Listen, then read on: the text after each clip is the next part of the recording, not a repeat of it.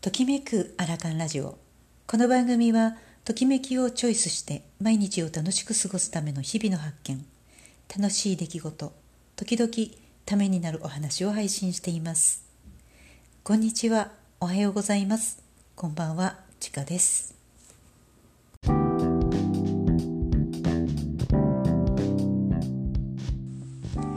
ときめくアラカンラジオ。今日はイベント参加セルフコーチング。というテーマでお話をさせていただきます。今年7月はいろいろと決めたことが多くてですね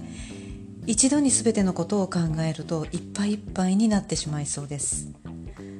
まず体は一つであること。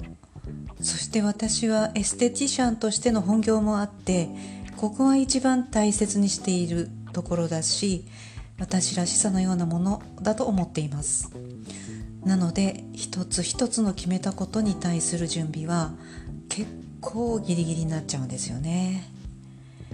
一番近いところだと7月16日の金曜日にはマルシェに出店させていただくのですがここでハンドリフレクソロジーをすることにしたのでこのギリギリになってコロナ禍でお店の出店をするについてハンドリフレクソロジーってもろに対面だなと、まあ、気づいたわけですね。そのために準備をすること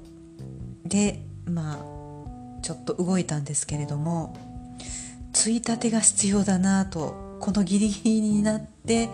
思いついたわけですね、えー、そしてまあネットとかで見てみるとついたてって結構な金額するんですよね。で、まあ、今更ネットで頼んでももしかしたら間に合わないかもしれないなと思って、まあ、お店に出かけたわけです。でまあようやくそのマルシェの出店についての、まあ、行動が起き出したわけなんですけれどもこの辺りだと、まあ、ハンドリフレクソロジーをただ提供すればいいっていうわけではなくってそこの目標にはお客様の満足があってそれが私の喜びにもなるわけですしついたっても安全安心な場所を作ることでもあります。で他にもこんなことできますよの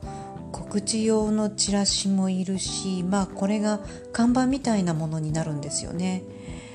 そして交流の場でもあるということも忘れてはいけないことなのでサロンや私を知っていただくためのチラシも準備したい。これを考えながらチラシの構図が今なんとなくイメージできてきてるんですが、まあ、これも作成しますね。で当日の持ち物コロナ禍なのでタオルも余分にいるかなとか、えー、消毒するものもいるし少しまあサロンで使っている簡単な、えー、空気清浄みたいなものも持ち込んでとか。ユニフォームはどんな形にしようどれでいこう。そしてチラシを入れる袋は一緒に購入したので塩飴でも入れておこうかな。うんそして施術のシミュレーションをここでしていくんですが体を軽くほぐして流れを作って流れを作ってですね。えー、そこで流しやすい状態を作って手のひらで全身の反射区をどう流すか、えー、どの順番でいくか。そしてハンドリフレクソロジーをしながら滞っている部位から少しコーチングも入れてみようかな。それによってお客様に得ていただくのは疲労回復だけではないということになりそう。などなど今これを配信することで私セルフコーチングをしているんですが、まあ、今これによって段取りがほぼ見えてきたわけですね。で今日の、まあ、配信の写真にあるついたてはサロンにあったマスキングテープを貼ってみたんですがなんとなく可愛く仕上がりましたよね。でこのついたてになぜマスキングテープを貼ろうと思ったのかという理由がもう一つだけあるんですけれども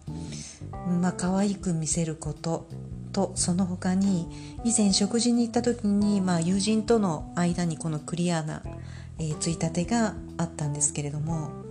なんか面会に来たみたいだねっていうトークをしていたんですね。なんか無機質だし事務っぽいしなんとなく違和感があった。でまあこの不自然な現象にほっこり感を出したいなと思って、まあ、サロンにあったマスキングテープをちょっと巻いてそれなりの演出をしてみました。いかがでしょうか、えー、今日のお話はイベント参加セルフコーチングというテーマでお話をさせていただきました。もう時間がないですね。でも絶対に当日までには間に合わせます。これで失礼します。